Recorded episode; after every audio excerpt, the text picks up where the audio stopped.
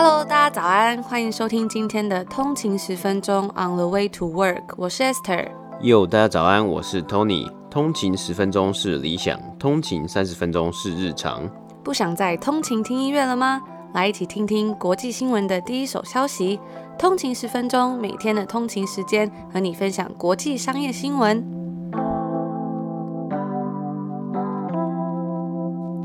大家早安，今天是十一月六号，星期五，又到礼拜五啦！欢迎回来通勤十分钟。大家早安。本集节目由 Nespresso 赞助播出。最近跟通勤族有讨论到说，早上起床的动力是什么？对我们来说，最喜欢的就是创造一个可以期待的仪式感，让自己有足够的动力跟舒服的被窝说再见。那说到仪式啊，就像是一顿温暖的早餐，对我而言不可或缺的就是咖啡啦。早上的时候闻到烘烤过的咖啡味，就可以精神饱满的开启美好早晨。Nespresso 就是乔治克隆尼代言的品牌，不知道大家有没有听过？那它的核心精神呢是意式浓缩咖啡，胶囊内是新鲜研磨的咖啡粉。这也让我想到我们曾经在欧洲交换学生留学一年，在看到欧洲人悠闲的享受生活。记得那时候在西班牙，每天早上就要来一杯 Un café con leche, por favor，咖啡加牛奶，小小一杯也可以从这间咖啡厅喝到另外一间，悠闲的坐在户外。这次要跟大家分享的是 Nespresso 的 Azenza Mini 白色款式，小小一台 Espresso 胶囊咖啡机，拥有二十五秒快速热机的特性，选个自己喜欢的胶囊咖啡口味，不到一分钟就可以煮出一杯香浓的 Espresso 咖啡。先品尝意式咖啡的香浓，也可以加水做成较大杯的美式咖啡，或是加牛奶变成拿铁，每杯只要十七元起。而且这个胶囊机啊，也不需要特别去清洗，稍微整理即可哦，真的是太幸福了。迷你的这个机身呢、啊，也可以带到各个场合去做使用啊。那它也有特别的降噪功能，如果你带到办公室啊，跟所有办公室的同事分享一人一杯的喜悦，或是在露营的时候轻便的带上它，享受三间分多金的同时，也可以喝上一杯咖啡。Nespresso 系统是使用专属铝制胶囊，那大家就会想啊，要使用这么多的胶囊该怎么办呢？我们在节目之前啊，也有多次提到 ESG 永续发展的趋势，其实不止获利，或许能够帮助地球或是回馈社群，也是一件很棒的事情哦。而 Nespresso 的咖啡胶囊是可以百分之百回收的。门市、捷运站随处可见的爱油箱也都可以回收哦。在官网花一块钱买回收袋，Nespresso 会帮你负责这个油资。而且从二零二零年开始陆续改版，都使用回收铝制成，直接制造成新的胶囊。而其他的回收的铝呢，也有做成笔筒、瑞士刀，甚至脚踏车哦。最后跟大家分享这一次台湾 Nespresso 官网的优惠活动。Nespresso 这一次推出限量五十组的超级优惠组合，里面包括一台 Essenza Mini 白色限量款咖啡礼盒三十颗。最羡慕的是还有一个椰蛋倒数月历 Advent Calendar，我超喜欢这个东西，我很喜欢这个 Calendar 的概念，就是每年圣诞节十二月的时候一定要这样每天拆一个来迎接节日的来临。它每扇小门呢里面都有一颗胶囊，而且这个组合还会有一张。百分之百中奖率的抽奖券，最大奖还可以抽中万元咖啡机。那因为组数很少，所以大家也知道这个中奖率就超高。整个组合惊喜价只要四九八零，现省一二六零元。而且圣诞礼盒错过，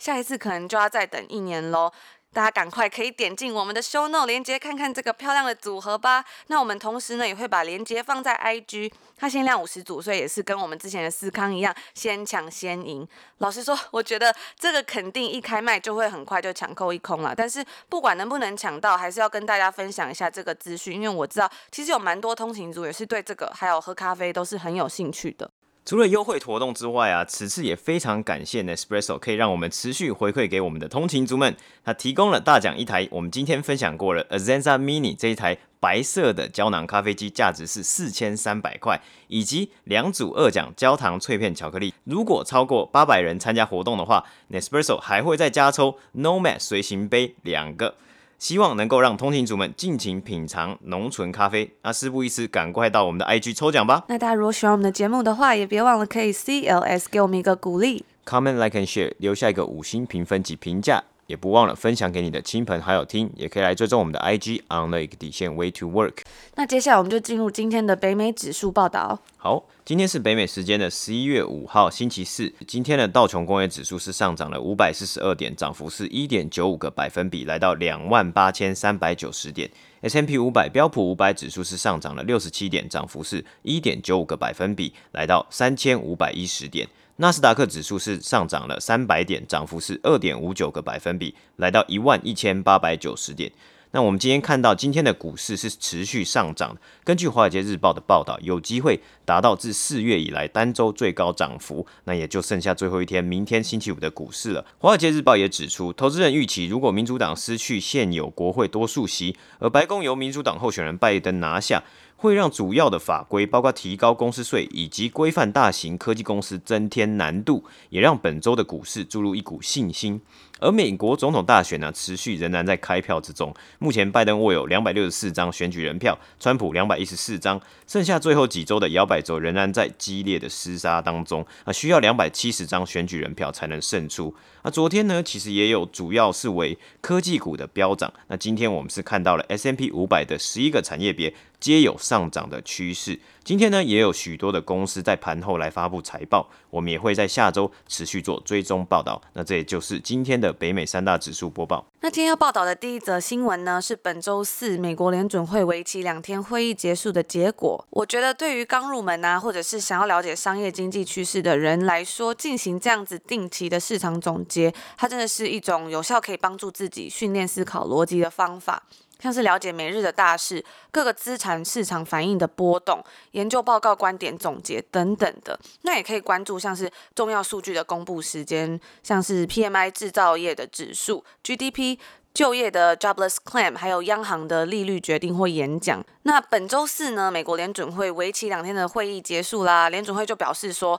虽然最近取得了进展，但疫情仍然带给美国经济一个很大巨大的风险。官员们周四对于承诺提供持续刺激的经济承诺，他们没有做出任何的改变。央行在为期两天的会议结束后所公布的一份政策声明中有表示到。持续的公共卫生危机将继续对经济活动、就业还有通货膨胀造成压力。其实，在九月的时候，联准会承诺通过要设定更高的加息标准，并且暗示说至少会有三年将利率维持在接近零的利率来支持经济复苏。那在那次的会议上面，联准会提出了至少三个提高利率的门槛，包括是劳动力市场紧绷、年度通货膨胀率至少要为两个百分比的证据，还有预测通货膨胀率超过两个 percent 这三个门槛。那官员们呢，他们在星期四，也就是北美时间的今天，并没有对该政策进行任何的更改。在这个会后啊，联准会主席 Jerome Powell 他在记者会上就表示说，目前经济活动已经从令人沮丧的第二季度中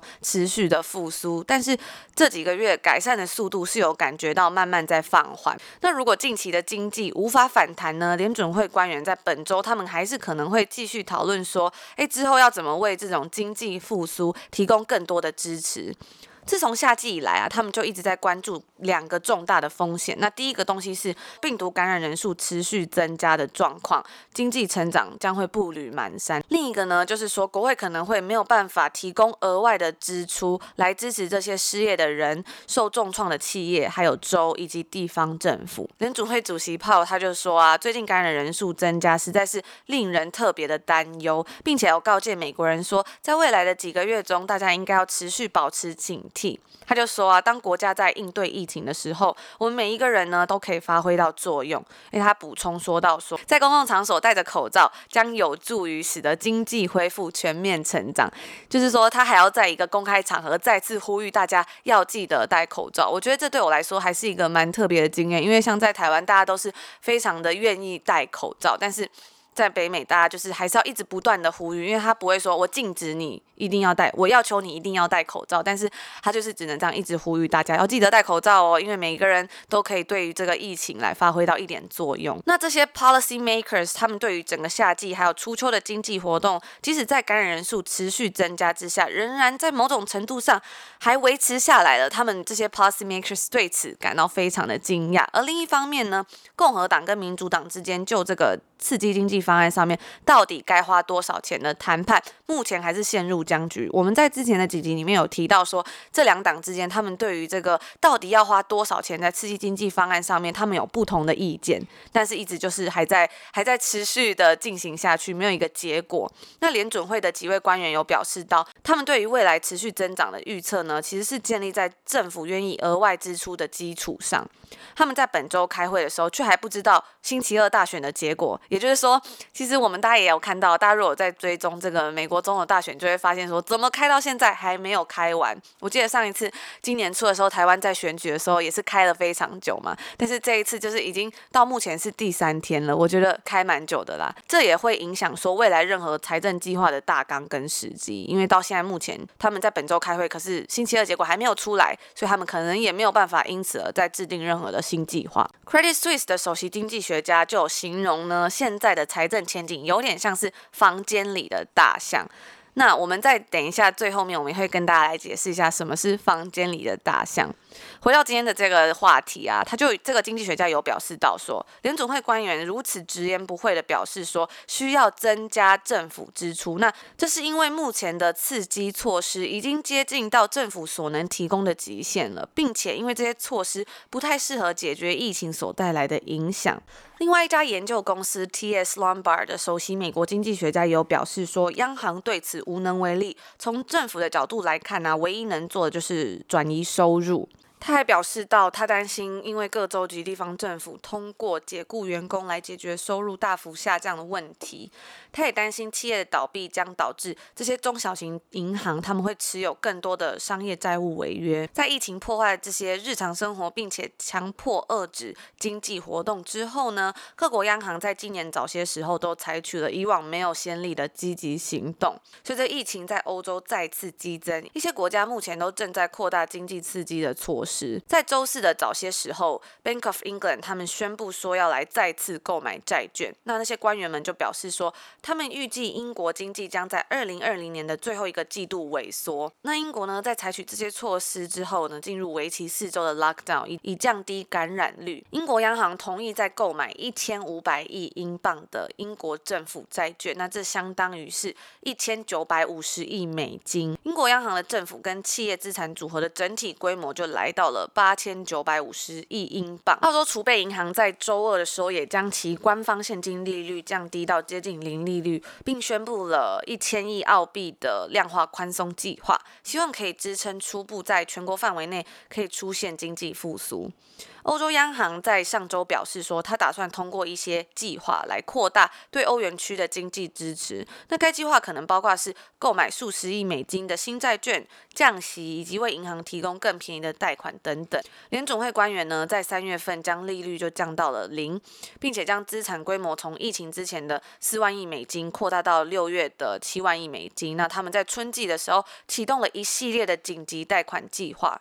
在八月的时候公布了新的政策框架，并且在九月的时候呢，制定了新的利率的 guidance。官员们也有表示说，他们将恢复对于未来政府资产配置的审议。包括是国库债券购买的到期情况，以及有关这些购买到底可以持续多长的时间的任何方针。那其实自六月份以来，联准会持续每个月购买八百亿美金的美国国债，扣除这个赎回权之后呢，他们是每个月购买四百亿美金的抵押债券。在这之前呢、为了抑制市场失灵，联准会从三月份开始购买了更多的债券。这些官员们并没有像二零一二年到二零一四年度的这个。债券购买计划那样表示，他们到底会持续多长时间的购买，或者会不会改变这个购买的组合来瞄准长期证券？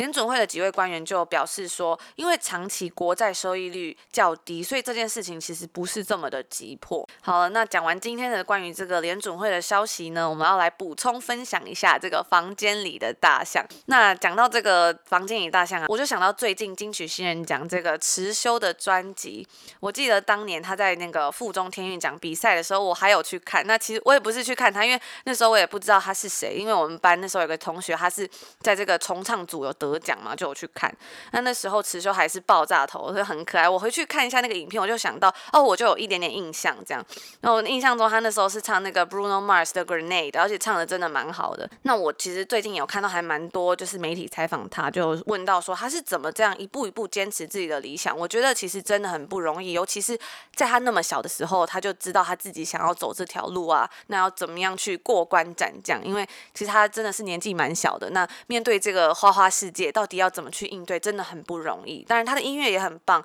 但是我就想说，他可以这样一直坚持着，真的是很厉害。好了，回到这个房间里的大象呢，不知道大家陌不陌生？就是这个东西它到底什么意思？其实它的原文是叫做 elephant in the room，也就是很直白嘛，房间里的大象。其实，在北美，他们很喜欢用这个 elephant in the room 来比喻做一个隐喻，表示说某件事情啊，虽然它很明显的，可是大家却视而不见，不做讨论，或者是一种不敢反抗、争辩某些明显的问题。反正它就是有这种。大概是这种感觉的意思。那在 Facebook 的 CEO Sheryl Sandberg 跟华顿商学院的一个教授 Adam Grant 他们所写的书叫做 Option B 那本书里面，就有一篇是叫做“勇敢正视房间里的大象”，然后面对人生中的失去你一定，要把房间里大象踢出去。聊到这个 Option B 这本书啊，我觉得它也是一本真的很棒的书。那 Sheryl Sandberg 在这本书里面就是有谈到说，他是如何走出这个丧夫之痛，以及如何克服逆境。我是蛮久之前看这本书的，但是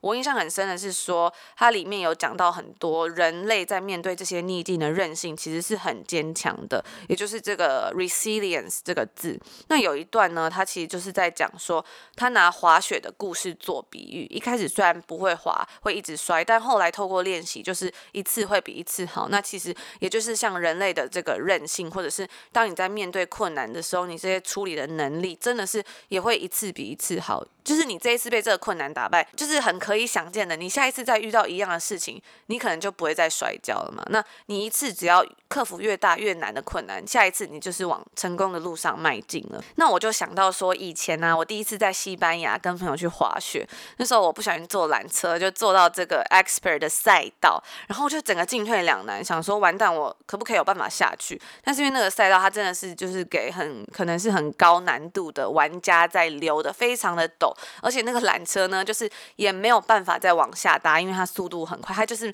它没有一个站是说要让你坐下去，它就是让你搭上来，你就要直接滑下去。所以我那时候就觉得真的好紧张，就觉得有点完蛋了。而且我那时候真的是第一次去滑雪，这真的是一个很危险的事情，大家真的要小心。那就是没有办法嘛，我还是在站上站了很久，然后我想说我到底要怎么办？而且就是在那个山上非常的安静，因为有很多雪，然后那时候又阳光很大，然后风一直吹，我就在想说。我现在到底有几条路可以选？那后来我就告诉自己说，继续站在这里也没有办法。就算我用摔下去的，用滚的，我还是只能摔下去。所以其实我那时候我心里是真的很挣扎，就是一直在想说有没有别的，有没有别的路可以走？可是好像就只有这一条路。那我后来就咬着牙想说好，那我就溜下去。但后来啊，就有好心人就说他在半路上看我一直摔跤，他就来教我说，哎，你要这样这样滑才会比较顺利。然后在那一次之后，我就学会怎么滑雪了。但但没有说很厉害啦，只是说就学会说可以不要这样摔，就是比较要知道说要用什么方法去滑。有时候面对困难啊，真的是一次绝对会比一次好。那有点离题啦。总之回到这个。Elephant in the Room 这本书真的还蛮棒的，Option B 这本书也推荐给大家。然后 Sheryl Sandberg 呢也在最前阵子再婚了，我再回头看这本书啊，就会觉得真的是历历在目，就是他克服了这些困难跟逆境，那他现在就是有一个他自己的新生活，也替他感到很开心。另外这本书的共同作者 Adam Grant，他跟我们很喜欢的一位作者 Malcolm Gladwell 在他的 Podcast 也有一个辩论，还蛮好看的。大家有兴趣呢，可以去查这个 Revisionist History。听听看，他也有跟 TED 出了一个节目，叫做 Work Life，他在谈论一些要如何解决工作上你可能会遇到的一些问题，像你可能会觉得说在公司很孤单啊，或者是你在工作上突然会觉得缺乏热情等等的，他有分享一些东西。那这也是一个 podcast，它就叫 Work Life。那这就是我们今天要跟大家分享的第一则新闻。好，那我们第二则新闻呢？我们看到这两天呢、因为曝光选举，就造成了大麻类股上下波动起伏。我们今天来播报一个最新的新闻，就是加拿大的大麻公司 Afria 同意要以三亿美金收购美国酿酒厂 Sweetwater Brewing。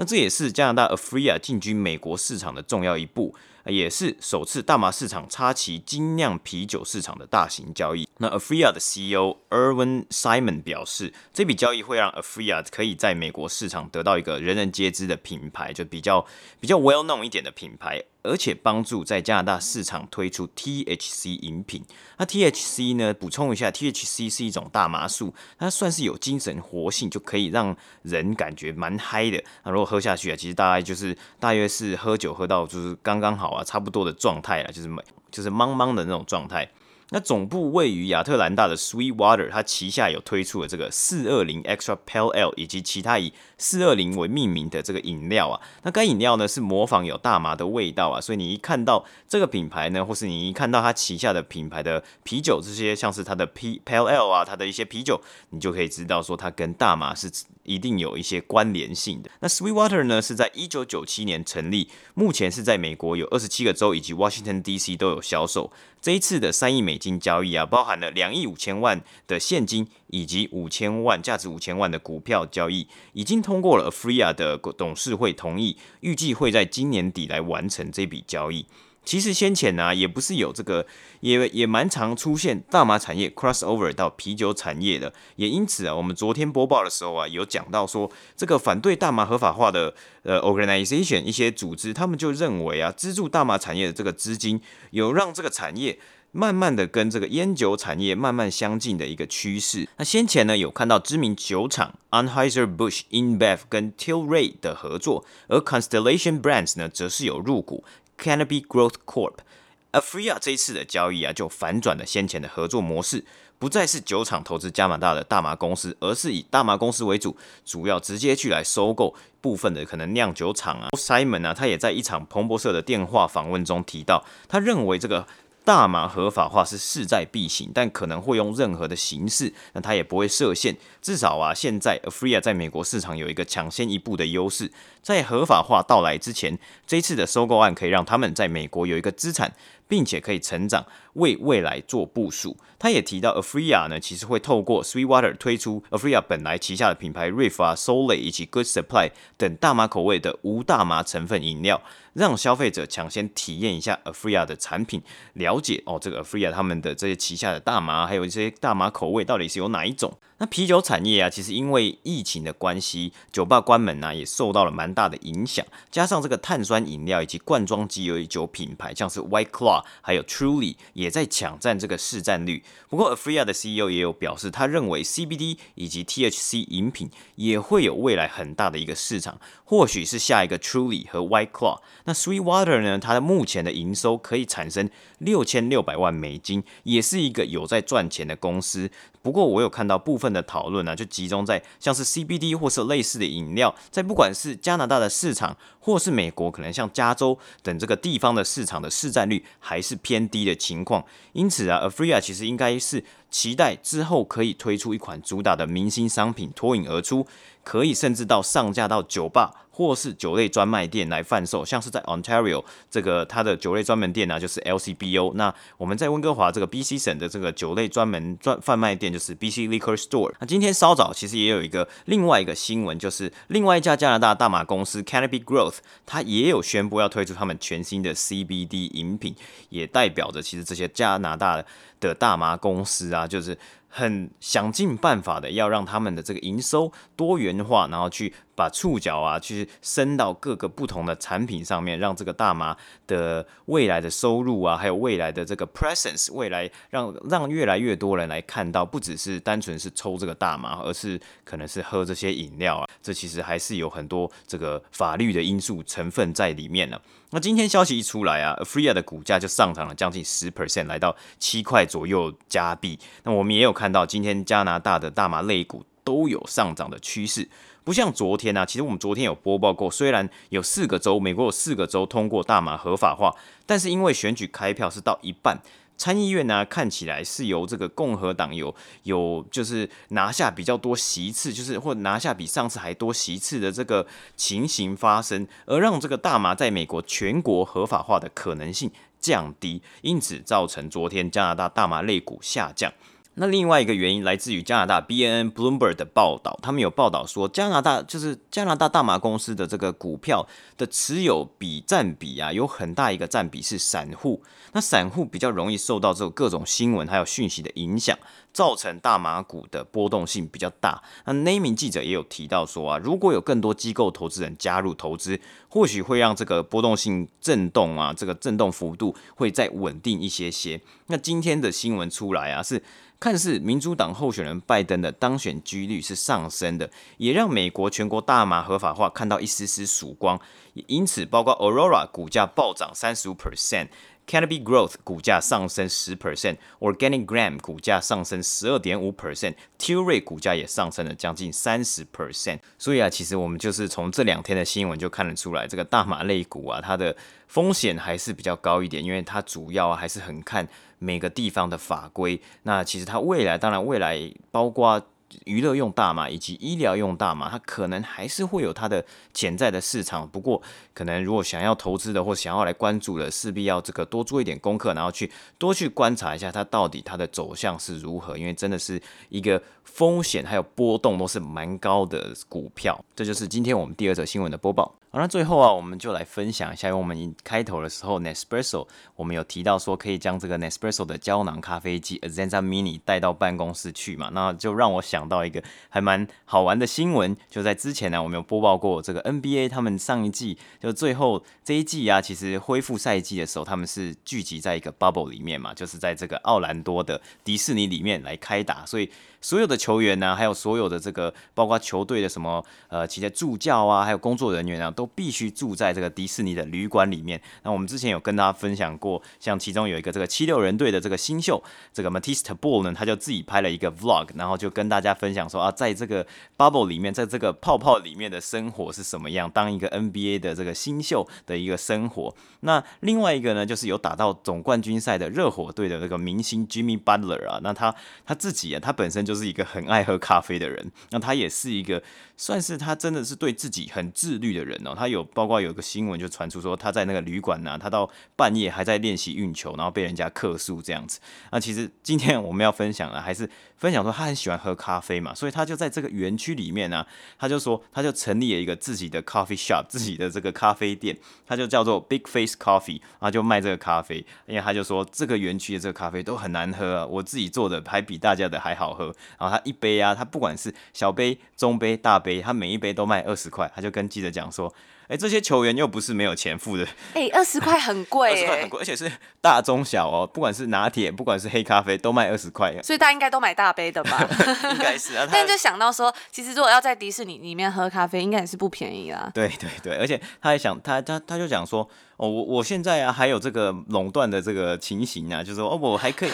我垄断这个市场啊，而且我是这个咖啡是很棒的、很高级的咖，很好的咖啡。然后他就说。我甚至还考虑过要调涨到三十块一杯，还要调涨，就是生意太好 卖不完。也也不是，我觉得他就是一个很有生意头脑的人啊，对，就是大家有这个需求。对对对，然后然后他还有自己出就是自己的 merch 啊，周边商品啊，然后还有跟其他的，就是呃很多的球员啊，就也有转发嘛，他的队友转发说哦，我今天要去这个 big coffee shop 啊，结果 没开，今天没开，但是我给你 coffee shop，对 big face coffee shop，然后所所以所以说之后啊，其实他们像他的经纪人也有在证实说，他之后可能。真的会开咖啡店，会开咖啡厅啊，对！对，哇，这真的是一个还蛮特别的创业故事。对对对，从那个 NBA 也是疫情之下才出现这个想法的。对对对，而且他其实当然就是结合自己本身的兴趣嘛，那。他也算是说，也是很有真真的很有生意头脑，那也制造为大家为其他球员啊制造一个就是你困在一个 bubble 里面的一个乐趣啊。虽然你说哦，可能这些球员本身都外表都光鲜亮丽啊，但其实你困在同一个地方要工作，连续工作三四个月，应该也算是蛮艰辛的。特别是像这一次热火队表现很不错，他带领热火队打到总冠军赛，那算是给他的一些队友一些乐趣啦，就是一些好好玩的地方啊，可以跟媒体啊，还有跟这个。社群媒体互动分享这样。那大家也可以买这台 Essenza Mini，然后带到办公室里面，开启你的咖啡机生 咖啡生意，咖啡生涯这样。看大家就是要取什么样的那个咖啡厅名称，我觉得都很好玩。嗯、对，我觉得很好玩，就很有创意。真的。那这就是我们今天播报的新闻啦。那大家如果有什么喝咖啡的经验啊，或是心得，也欢迎跟我们分享哦。祝大家有个美好的周末，我们下礼拜见。下礼拜见，拜拜。拜拜。